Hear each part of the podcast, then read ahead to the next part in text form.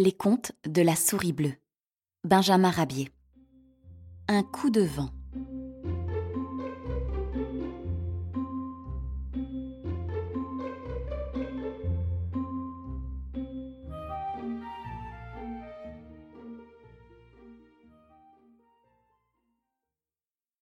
Un jour de grand vent, Monsieur Pingrin se promenait à la campagne avec Édouard, son chien basset.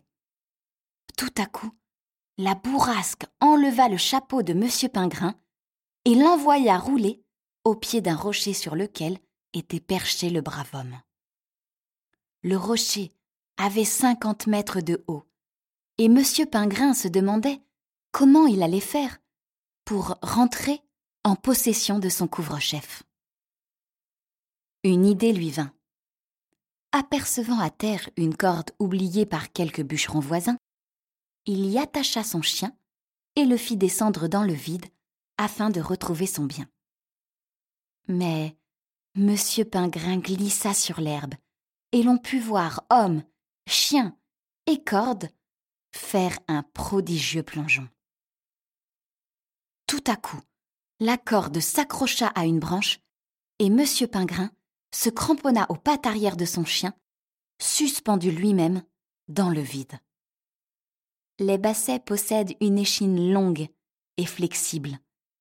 Sous le poids du bonhomme, le corps d'Édouard s'allongea.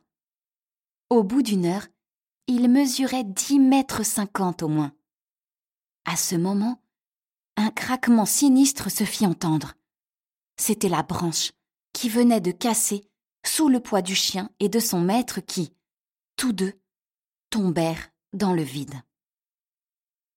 Fort heureusement, au pied de la falaise se trouvait une bicoque de paysans.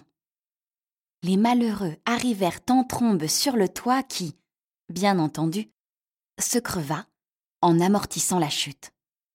Monsieur Pingrin s'en tira avec une côte endolorie et quelques égratignures. Quant à Édouard, il ne se fit aucun mal. L'ennui se borna pour lui à trouver une sortie. Pensez donc, un chien de dix mètres cinquante ne se manœuvre pas facilement dans une bicoque de campagne. Depuis ce jour, la vie d'Édouard se compliqua terriblement. Son encombrante personne avait peine à s'adapter aux usages de la vie domestique ordinaire. Une fois, Franchette, une laitière du Nivernais, s'embarrassa les pattes dans le basset, et bientôt elle se vit encerclée tout comme le Laocoon le fut par le serpent. Édouard ne pouvait plus reposer que dans un grenier. Ah, il fallait le voir gagner sa couche en serpentant entre les barreaux d'une échelle. Comme c'était cocasse. Quand Édouard visitait un terrier à lapins, il en sortait bien avant même d'y être entré complètement. Fatigué de marcher ainsi, ventre à terre, il trouva le moyen de soulager son infirmité en plaçant sous lui deux solides éperons de cavalier. Les molettes qui servaient de roues lui rendirent d'appréciables services.